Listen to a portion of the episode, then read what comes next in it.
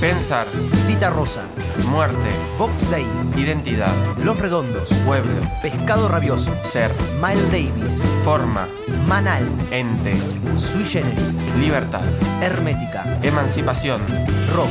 a priori. Rock a priori. Porque antes que nada, el rock.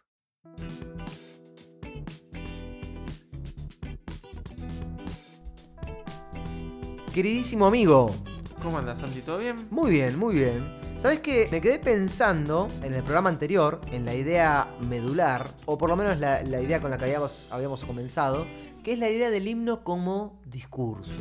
Sí. Como discurso, ¿de qué tipo? ¿Cómo lo podés describir? ¿Cómo podemos profundizar un poco en esa idea? Y nosotros habíamos tirado un par- unas líneas con respecto a qué tipo de, de discurso. Habíamos dicho que era un discurso que tiene un carácter fundacional, cuando hablaba de aquí hay una nueva nación sobre la faz de la tierra. Llegamos a argumentar de alguna manera que era un discurso también con un carácter amerindio. Sí, un pasado épico, ¿no? También. De orden incaico Sí, y demás. totalmente. Ajá. Incluso hasta americanista, habíamos dicho. Americanista, sin duda. por la mención y el reconocimiento hacia otras, otras ciudades y otros pueblos de Sudamérica. Sí, y Va, con- de Latinoamérica también, porque estaba México incluido. Y, y con una. Y, y acá no sé si estoy adelantando algo de más, pero me parecía que con una, divi- con una distinción tajante con lo hispanista. Como lo americanista en contraposición de lo hispánico, de lo, de lo español. Bueno, no lo dice estrictamente, pero en ese contexto podríamos ver que la persona, el invasor, que es la figura que el, el himno usa, y eso tratemos de ser bastante respetuosos, usa la figura del invasor, no del colonizador, ni, del, ni, ni tampoco menciona el español, sino del invasor, en ese momento eran los españoles. Así que podríamos pensar que había un discurso antihispanista. Ujú. No sé si en contraposición afirmar que era americanista, pero tiene esos tintes. Sí. Ahora, nosotros hemos pensado el, el himno en un discurso de orden político, entendiendo que lo que se quería hacer era una, una independencia política del régimen español en ese momento. Pero lo que nos atañe a nosotros acá en, est- en estos programas de filosofía y de rock es pensar cuestiones filosóficas. Entonces, ¿cuál sería, digamos, en términos de ideas y en términos de filosofía, estas nociones de liberación que el himno trae? O sea, ¿qué es lo que quiere hacer el himno? Emanciparnos políticamente. Bueno, ¿qué nos importa a nosotros? ¿Cuál es la emancipación eh, filosófica o ideológica? Tendríamos que pegar un salto temporal. Porque hubo un momento en nuestra historia reciente en donde se pensó esta idea de, bueno, seamos independientes de manera intelectual. Ah, bien. Ahí te, ahí te estoy, te estoy cazando la onda. Estamos, estamos con O sea, una, una cuestión como hacer una analogía de decir, bueno, la independencia política en época del himno y una analogía con lo que sería la independencia intelectual y adentrarnos aquí ya netamente en el, en el campo de la filosofía. Sí. Bien. Y bueno, eso nos llevaría quizás a pensarnos unos cuantos años después, Como por ejemplo que te diga 1970, casi 150 años Sí, después sí, más de 150 años. sí, del sí. himno. Ajá. Pero me parece que por ahí se puede llegar a hacer una analogía o puede llegar a ser un movimiento interesante para pensar algunas cuestiones que también tienen que ver con algo propio. Sí, Vos en el, no, en el programa anterior habías dicho algo así como que en filosofía no tenemos una, una metodología este, a la que tengamos que atenernos. Así que todo este tipo de disparates los podemos hacer tranquilamente. Sí, estamos en Estos libertad. horrores metodológicos de las ciencias sociales los podemos cometer Es que eh, con no total somos- impunidad e incluso reírnos cuando un cientista social eh, quiera atenerse a ciertas metodologías así que nosotros, bueno, nos parecen Es que, Chistosas. es que no solo nosotros no somos cientistas sociales, sino que le da- les damos los fundamentos a ellos para que hagan sus cosas. Y, a los sociales y a los no sociales también les damos los fundamentos. Básicamente les damos de comer a todos menos a nosotros y a nuestras familias.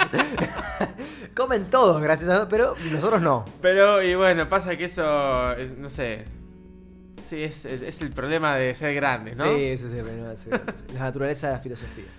Bueno, Pero bueno, vamos a hacer este sigamos salto. siendo humildes, Gabo, en este, en este programa. Vamos a hacer esto lo que algunos podrían llamar un acto de irresponsabilidad. Nosotros vamos a Me simplemente. encanta, porque estamos hablando de rock. Eh, eh, sí, y el es rock tiene que ver con lo irresponsable. Estamos hablando de rock, así que hacemos lo que queremos. Sí. Entonces vamos a hablar de una disputa, porque viste cómo es el rock. Charlie García generó disputa con hizo Ahí nosotros vamos a, a- a hacer alusión a otra disputa. Bien, bien. Que tiene que ver con el origen. No, no ¿Qué iba a decir una pavada. No, por favor, continúa, continúa con lo importante. que tiene que ver con el origen, pero no con el origen, porque por ahí queda medio lineal. eh, con ciertos fundamentos que dieron espacio a discusiones más, más amplias de una filosofía latinoamericana. Este, vamos a aclarar una cosa. Antes que nada, porque es importante. Porque me pasaba a mí, le puede pasar a cualquiera, como le pasa a muchos compañeros, mucha gente con la que hablo también. ¿Qué es lo que pensamos cuando pensamos una discusión intelectual? No sé, vos qué te imaginás cuando decimos una discusión y de repente te ponen dos nombres? Do- dos nombres como, Eh, como cuáles. Fulano discutía con Ah. Mengano tal problema, pero eso aparentemente es una discusión que trascendió a la historia de la filosofía. ¿Vos qué te imaginas de eso? Uy, qué, qué difícil eso. Eh, Porque ponele, yo me imagino cuando dice, bueno, una discusión entre fulano y Mengano. Y alguien que escribió en su casa, lo mandó a la editorial, se publicó, el otro lo leyó, no le gustó, escribió otra cosa, lo mandó a la editorial y así. Como una cuestión media que queda entre los libros y que queda como entre dos personas, o a lo sumo tres. sí, y pero. que eso es eh, como una discusión media entre amigos, Sí, ¿no? sí, pero digo, lo único que agregaría yo, aunque seguramente sea irrelevante, es que tiene que haber un contexto en común. Sí, sí, un contexto, seguro. digamos, comunicacional en común. Sí, eso seguro. Bien. Seguro, seguro. Al menos histórico, o sea, cronológico. Eh, porque nosotros acá nos vamos a introducir en una polémica eh, entre mm, Leopoldo Sea, que era un mexicano, y eh, Augusto Salazar Bondi, que era un peruano. Pero, Que han tenido una, una disputa interesante. Y que esta disputa no es que se dio entre ellos dos. Esto también hay que aclararlo. Si bien ellos fueron protagonistas de ciertas ideas, esto se llevó a cabo a lo largo de bastante tiempo, como de 10 años, y hubieron encontronazos en congresos, en publicaciones de revistas, o sea, fue toda una cosa prolongada. No es que un día se encontraron, discutieron, publicaron un par de libros y ya está.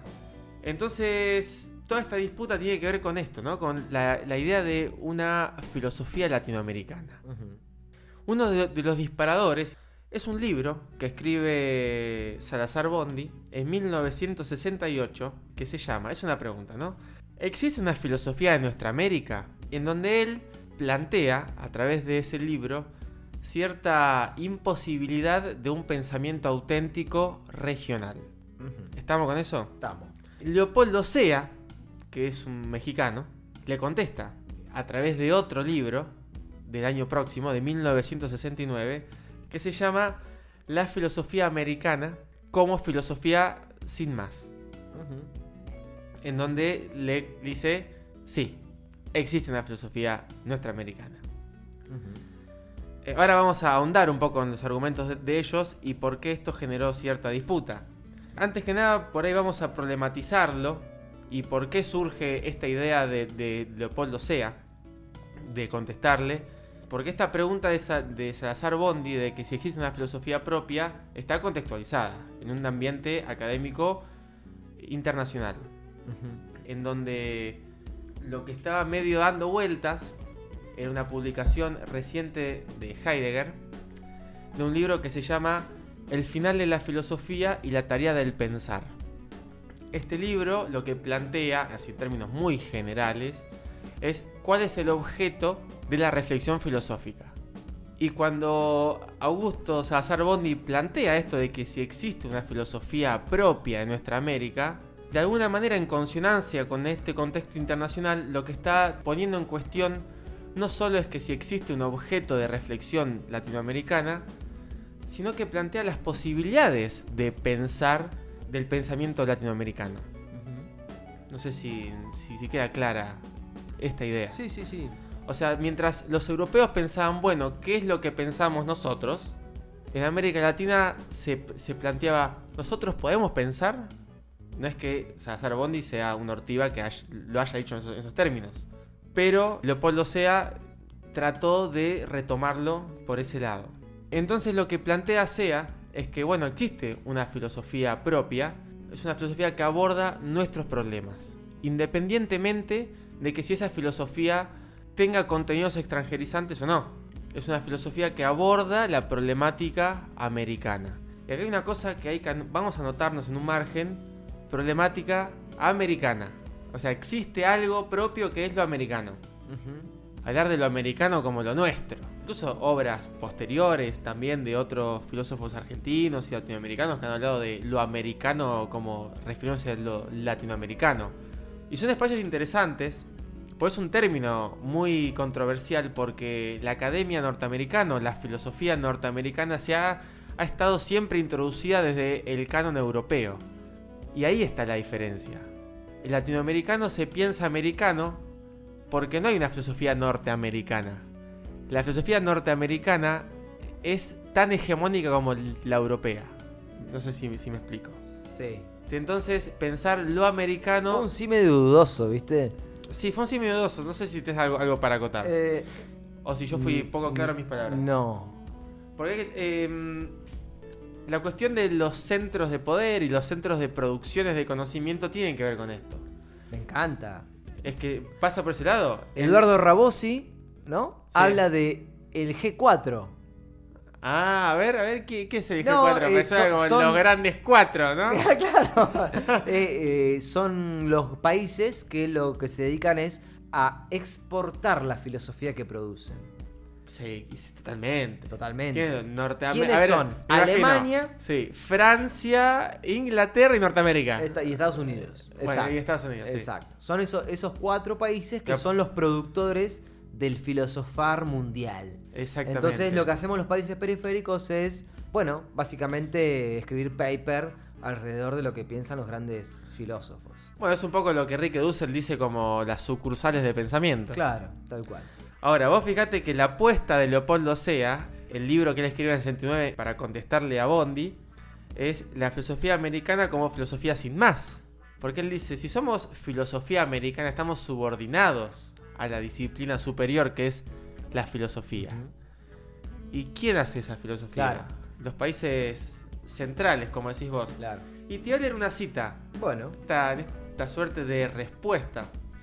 En donde él dice: El filósofo peruano, haciendo referencia a Salazar Bondi, se enfrenta a la enajenación y es víctima, como sus iguales, es una víctima. de los equívocos que produce esta misma enajenación. En algunos párrafos y grandes trozos de su libro pareciera medir la existencia de la filosofía de nuestra América en relación a los frutos de la filosofía occidental, considerando los productos de la primera como inauténticos, faltos de originalidad. Inauténticos, sin originalidad. ¿En relación con qué? se pregunta Sea. En relación, siempre, con la filosofía occidental, la filosofía de, los dominadores. Es esta filosofía, como el hombre que la ha producido, la medida de, nuestra, de nuestro filosofar y la medida de nuestra humanidad. Continúa diciendo, ¿y cómo se expresa el dominio de estas filosofías? Al parecer en la incapacidad de los latinoamericanos para no pensar sino de acuerdo a los métodos impuestos. Repetir, calcar, sin aportar, sería el signo de nuestras filosofías de los pueblos subdesarrollados. Esto es inautenticidad, no originalidad. Bueno, esta cita como que es bastante... va a la yugular directamente. Es fuerte, es fuerte. Aparte Dice- le dice, le dice el peruano, le dice. es como, es como Pichetto hablando de. de- ¿Por qué no le dice? Sos un tipo malo, sos ¿Por qué no le dice difícil. Salazar Bondio? ¿Por qué no lo llama como es? ¿Eh? ¿Eh? Y, y no sé, la verdad que no sabría decirte con exactitud, pero dice el filósofo peruano. Bueno, viste que cuando eh, Tomás de Aquino hacía referencia a Aristóteles decía el filósofo, mayúsculo. filo- bueno, pero Eh, eso, bueno, es, ahí- eso es bueno. Bueno, por ahí dice el filósofo peruano, por ahí es bueno. Ah, vos Pare- decís. no- de- está bueno, está bueno que te digan. bueno. El filósofo argentino Ah, y se sí. refiere a, a Santiago Tabarossi. claro. Es para enorgu- enorgullecerte. Pero es interesante esta idea de la filosofía de los dominadores. Porque acá no hay simplemente una cuestión de que viene cosas de afuera y lo reproducimos, que si bien lo dice sea, sino que hay una filosofía que producen los dominadores. Hay un sujeto activo en estas relaciones de poder de producción del conocimiento que son los dominadores, que tiene que ver con esto que vos decías del G4. El G4 crea la filosofía universal. Y entonces las filosofías locales, diría sea, digo, ¿no? Vos corregime. Sí, sí, La- sí, la- lo, la- las filosofías locales son filosofías en realidad sin más. Porque si no, si se piensan como locales, terminan siendo justamente Subordinadas. subordinadas a las de los dominadores. Exactamente, exactamente. Esto tiene un poco que ver, no sé si tiene un poco que ver, pero nosotros vamos a hacer que así sea, con esta idea de invasores. Todo lo podemos lograr, Gabo. Todo lo logramos. Forzando todo. La palabra, la retórica nos ha dado Sí, ese don. Podemos hacer cualquier cosa, Gabo. La cuestión de los invasores. Y, A los ver- do- ah, pará, a ver, ¿cómo es esto? y que tiene que ver con el himno. A ver. Eh, hemos mencionado, ahora no tengo la cita a mano, lamentablemente, pero los... eh, La has extraviado, Gabo. Sí, sí, se me extravió sola en realidad, yo no hice nada.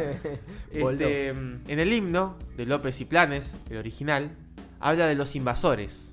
Sí, ¿Te acordás sí, que habíamos sí, mencionado en el primer programa que no lo- hablaba ni, Lo de, mencionamos muchas veces, sí. ni de los dominadores, ni de los conquistadores, No, ni, de de nada? los no. Habla de los invasores. Invasores, Y acá habla de los dominadores. O sea, hay más o menos, si bien son dos términos distintos, pero se habla de, en, un, en un código similar. Invasores y dominadores. Bien.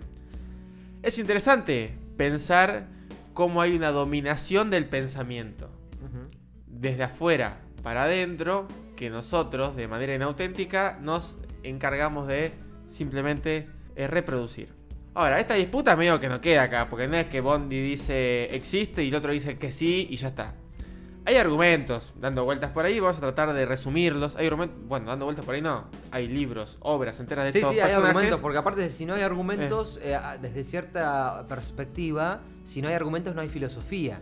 Una perspectiva que uno puede decir es Totalmente, discutible, es totalmente. discutible, pero por otro lado es bastante sensato. No, sí que es sensato. Además, en- de eso nos encargamos. Pues si De- no cualquiera dice cualquier cosa, el tema son Sí. los argumentos, cómo los fundamentás. Pero bueno, ¿qué es lo que dice Salazar Bondi? Cuando plantea esta- esta cuestión, esta pregunta de que si no hay un pensamiento americano o si hay.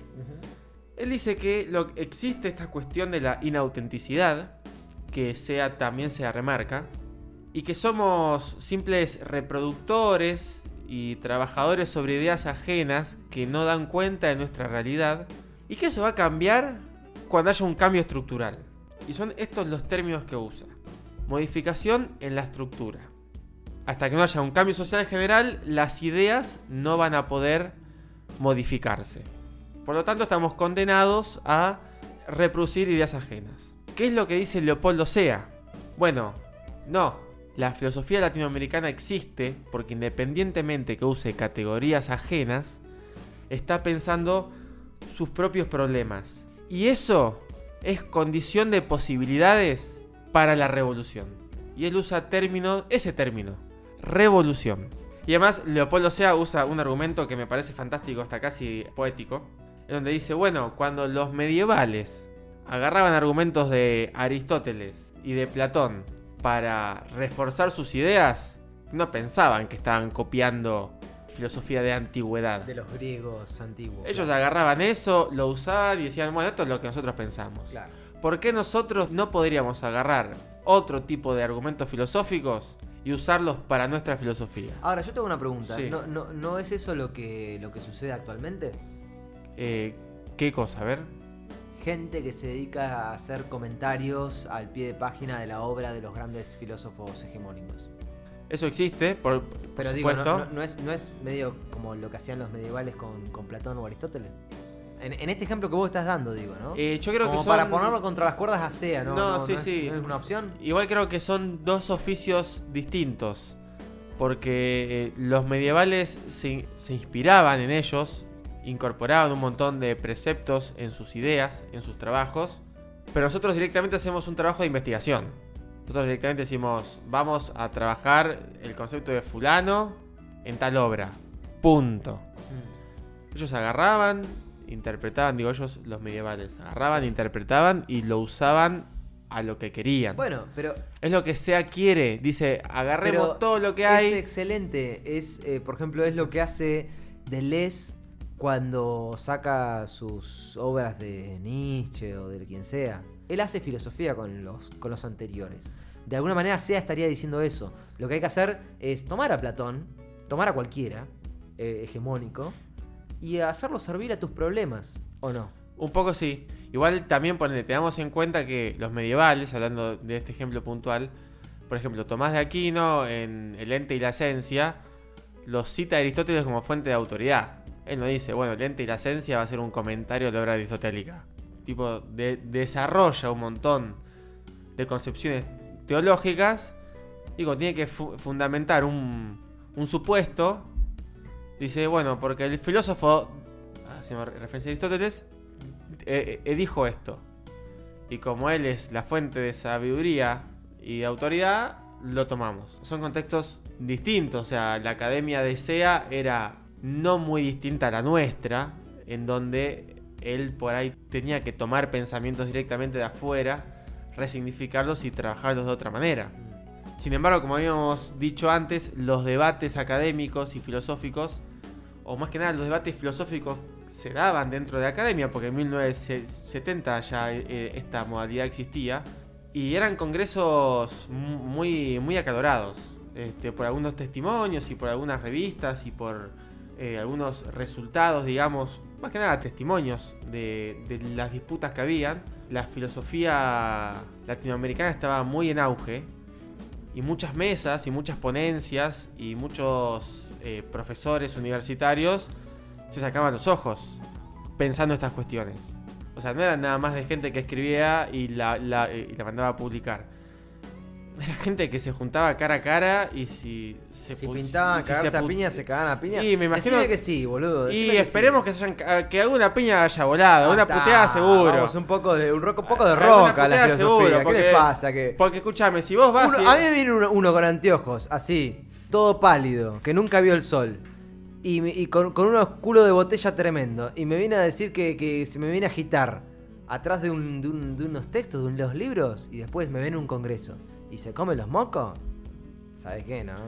No, además era una, una- una cuestión compleja, porque vos imaginate un par de cosas. Vos estás en un congreso de filosofía, de filosofía, en 1970, con un contexto mundial en donde estaba el mayo francés latente. En Estados Unidos, las minorías negras, o las mayorías, digamos, Bueno, eh, habían con- conseguido el, el derecho a voto. Y había un montón de movimientos contraculturales que estaban manifestándose en contra de la guerra de Vietnam. Y vos est- estabas con un contexto así, co- Sí, complejo, sí. convulsionado, Guerra Fría, Revolución Cubana, Ahí está. Cordobazo.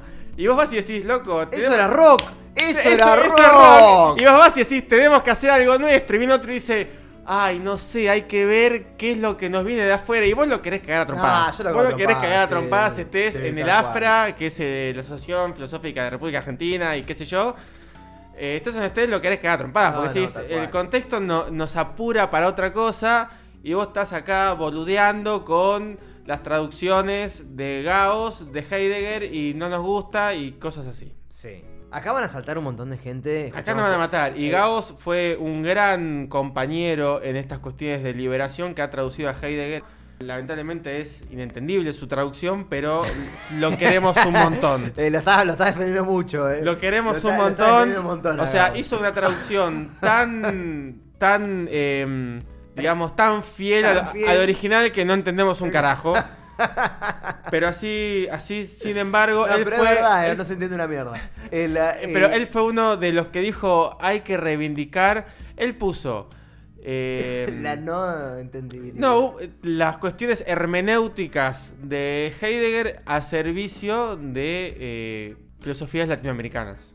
Ya veremos cómo, o no, no en este programa por lo menos, pero eh, es un personaje importante, este Gauss. O lo queremos, al menos lo queremos.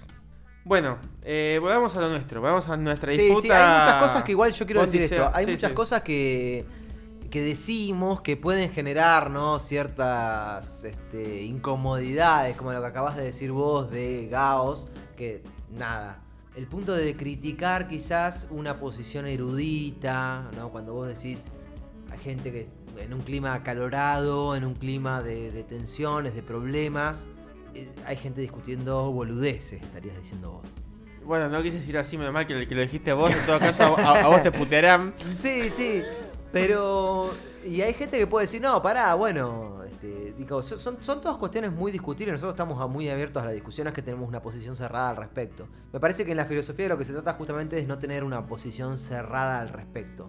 Digo, viene alguien y dice, bueno, mirá, yo, yo, yo manejo el griego y yo, no sé, me llevo bien con los libros y mal con las personas. Y me gusta estar en, dos pisos bajo tierra en las bibliotecas y, y nada, hacer estudios eh, Y sirvo para eso. No sirvo para, para otro, otro modo de hacer filosofía. Lo mío es más un trabajo erudito. Bienvenido sea. Bienvenido sea. Sí, sí, No hay, seguro. no- no hay- no hay ahí una cuestión de que nosotros decimos, ah, no sirve para nada, eh, es un gil. No, no, sí, sirve, no, sirve. no, para nada. Es una- cumple una función, en todo caso, quizás desde nuestra perspectiva, menor. Culturalmente, la función que cumple es necesaria, pero de otro orden. Quizás nosotros estamos apuntando más a una cuestión de creatividad, de aporte sustantivo, conceptualmente sustantivo a lo que son nuestros problemas propios.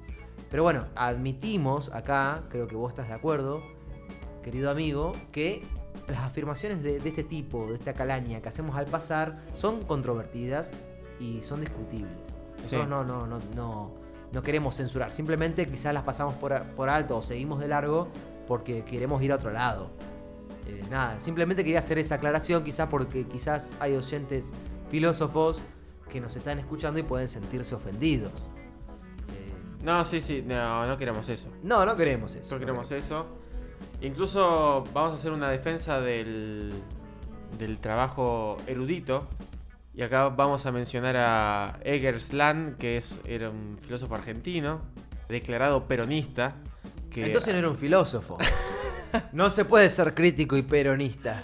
Bueno, Santi, sí que se puede, No, no. pero en, ¿Qué? en el próximo capítulo podemos escuchar la marcha y hacer un análisis de eso. Pero eh, ¿Vos decís que se puede? sí, sí, se puede, se puede. eh. Decilo, decilo, decí, sí Eh. se puede, decilo. No, no, eso, eso, eso, eso no voy a decir. La cuestión que este Gerland em, fue al ser peronista y el chabón hacía traducciones de Platón. De hecho, creo que fue como el presidente de la Asociación Platónica Argentina. Ah, sí, creo que sí, sí. Una, una Qué bárbaro, así. esa gente es- es- su- suena raro, ¿no? Alguien. Suena, su- suena fuerte, Suena- o sea, es como que decís, qué ganas. Pero fíjate que por el hecho de ser peronista, la fusiladora del 55 prohibió todos sus libros. No se podían editar y no se podían leer en las universidades. Mm. A Platón, o sea, Sí, sí, la- por miedo, por miedo o, o por precaución a que a través de la- las interpretaciones platónicas de Egerland se introduzca una ideología nefasta, que es el Sí, peronismo. sí, sí, ese es el problema de cuando, Entonces- de cuando los monos agarran las armas. Un poco sí. Con todo respeto no, a los, los gorilas, cuando los gorilas. Claro, con todo respeto a los animales, un poco más gorilas y simios en general. Este, entonces, vos fíjate que el, el laburo, por más de biblioteca que sea, si lleva un compromiso, lo que hay que evaluar es el compromiso que tiene el, el laburante y no tanto el laburo que hace. Porque aunque vos te, te dediques a traducir a Platón, No, no, tal si cual. sos peronista, en ese momento, por ejemplo, Sí. estabas condenado. Igual, qué lindo, a mí me encantaría, por, por una cuestión de chapa nada más, porque yo soy así muy, muy de que me gusta el, el que dirán. Decir, yo soy un peronista platónico. Es hermoso eso. Sos una boludo. doble P. ¿Qué Pero- mierda? ¿Qué mierda? Es hermoso eso. Y Yo soy peronista, no soy, viste, no soy peronista de acá o de allá, de alguna cosa así del barro. Yo soy peronista soy platónico. peronista platónico. ¡Wow! no, encanta, bueno, eso. y se encanta, pueden me hacer encanta. analogías, ¿no? Entendiendo que Perón es el bien, que se emanan un montón de cosas. Bueno, bueno, no avancemos más, no, No, avancemos no, más. no, no, porque ya no, no vamos de mambo. Acá vamos a ir con Bondi No, y igual Sea. hagamos una cosa. Bondi hubo en este Ah, debate. Tal cual. Hagamos una cosa. Yo te propongo esto. A ver. Hagamos una, una especie de cierre. Porque quizá al oyente le puede parecer demasiado toda esta cuestión de, de una discusión por demás interesante. dentro de lo que sería la filosofía latinoamericana, vos estás trayendo o poniendo sobre la mesa un debate filosófico latinoamericano entre dos personajes, dos filósofos, a colación del himno. Ajá. Mi propuesta sería que de acá a cinco minutos volvamos al himno, vos puedas cerrar este debate y hagas una conexión al himno para dejar la puerta abierta a un tercer programa. La cuestión la hemos planteado muy sencilla. Eh, eh, César Bondi decía tiene que haber un, un cambio estructural para que haya una filosofía latinoamericana. Leopoldo Sea decía no, la filosofía latinoamericana ya existe y se da cuando uno piensa los problemas coyunturales y regionales propios. Pero ambos estaban de acuerdo en una cosa. Y acá es donde nos vamos a poner picantes, pero vamos a tratar de pasarlo medio rápido y acá vos me vas a ayudar. Porque ambos pensaban que la filosofía era la forma privilegiada de la conciencia. Ay, eso, ¿sabés qué es? A ver, ¿qué es? Guillermo. eso es Eh, Hegel. Y va, va un poco por ese lado.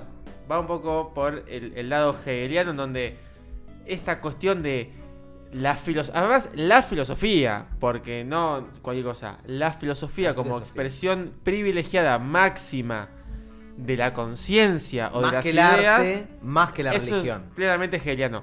Ambos estaban de acuerdo en eso. La disputa estaba entre esta filosofía se va a dar antes del cambio social o se está dando. Y ahí estaba.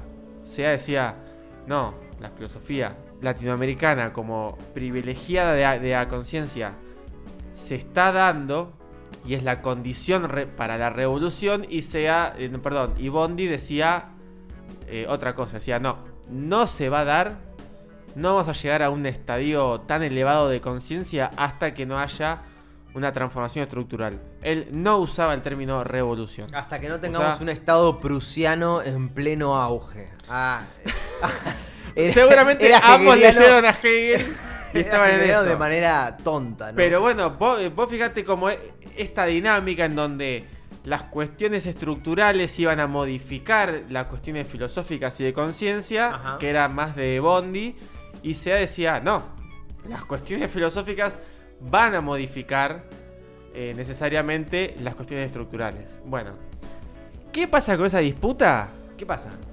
Y para ser fiel al espíritu latinoamericanista, no pasa nada. Ah, ah, Eh, yo, yo pensé que pasaba algo. que- Leopoldo que Sea algo. le contesta de- de- después de acalorados congresos y de un par de publicaciones con dos o tres libros más. Y Bondi eh, hace bomba de humo, eh, empieza a tomar otro rumbo, empieza a plantear otras Vos le cuestiones. estás diciendo cagona, Bondi, básicamente. Yo estoy diciendo que, que tomó otros tipos de prudencias. No, me encanta. Me encanta tu diplomacia. Me encanta. No lo voy a acusar. Pero fue algo en donde hubo una incomunicación en, en todo este debate. Porque además después vino la dictadura en, en muchos países la- latinoamericanos. Entonces un montón de, de grupos de estudios se, se han separado, se diseminaron. Y hubieron cosas ahí inconclusas.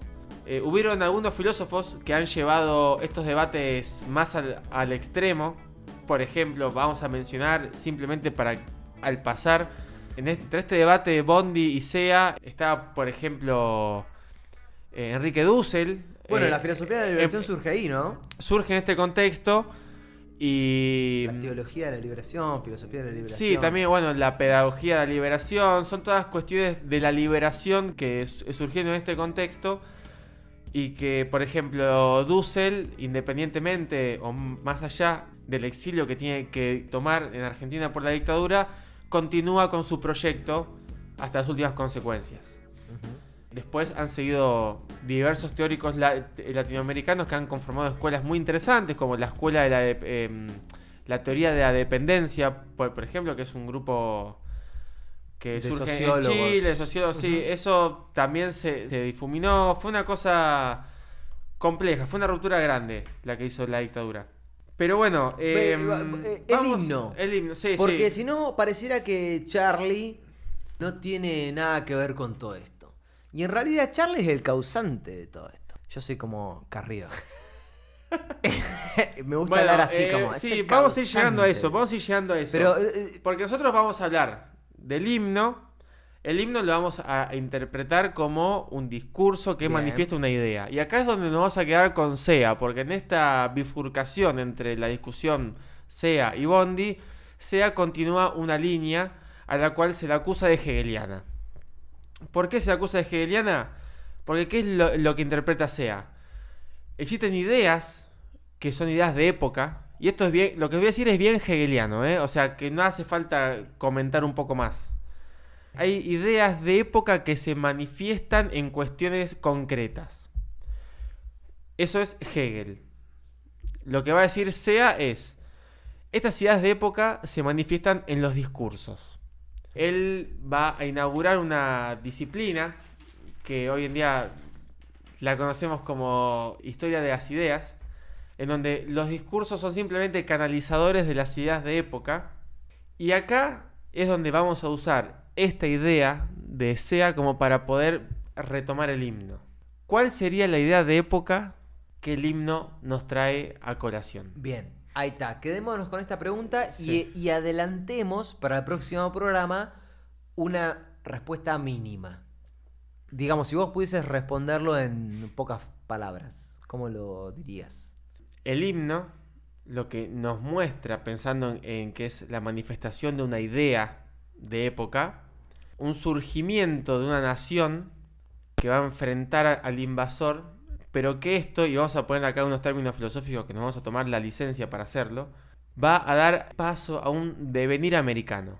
Porque nosotros, como argentinos y como personas que visualizan cómo el invasor conquista distintos pueblos vecinos, co- eh, como dice el himno, al darle enfrentamiento a eso, como también dice el himno, no- nos vamos a instaurar como una gran nación, como una gran patria. Y va a haber un devenir propio, va a haber un esencialismo. Acá sea es esencialista Sí, me queda claro. y el himno de alguna manera marca eso. Marca, vos decís que el himno marca un esencialismo. Al menos marca un esencialismo argentino. O sea, somos arge- hay una esencia argentina, somos Hay una argentinos. esencia argentina. Bueno, acá, acá hay un- ah, tocamos un tema que seguramente la gente de historia, los historiadores, estén en mejores condiciones relativamente, ¿no? O desde un punto de vista, que nosotros para estas cuestiones. Hablar de una esencia argentina es ya de por sí, ¿no? La idea del ser argentino. Es ya de por sí una, una- una cuestión problemática. Yo te propongo que lo que dejemos esta puerta abierta para nuestro tercer y último programa acerca del himno. Sí, sí, eh, bueno, me parece prudente. Parece una, actitud. una sí, sí, ¿Te parece prudente? Aristóteles estaría de acuerdo. Eh, Aristóteles sí, con, claro. con nosotros. El, el Aristóteles que tenés de en tu interior te diría que sí. Porque además esta cuestión de la esencia hay que explotarla porque estos personajes que han debatido se han planteado esta idea de la esencia americana. Entonces, si vos ahora querés contraargumentarme un poco con esta cuestión esencialista, bienvenido sea. ¿Qué me estás apurando? Bienvenido Leopoldo Sea. Bueno, querido, nos vemos entonces el próximo programa. Dale, estamos, estamos en contacto. Saludos a nuestros oyentes. Igualmente Y nuestra- para ellos. Un saludo para todos. Dale. Ah, chao, chao.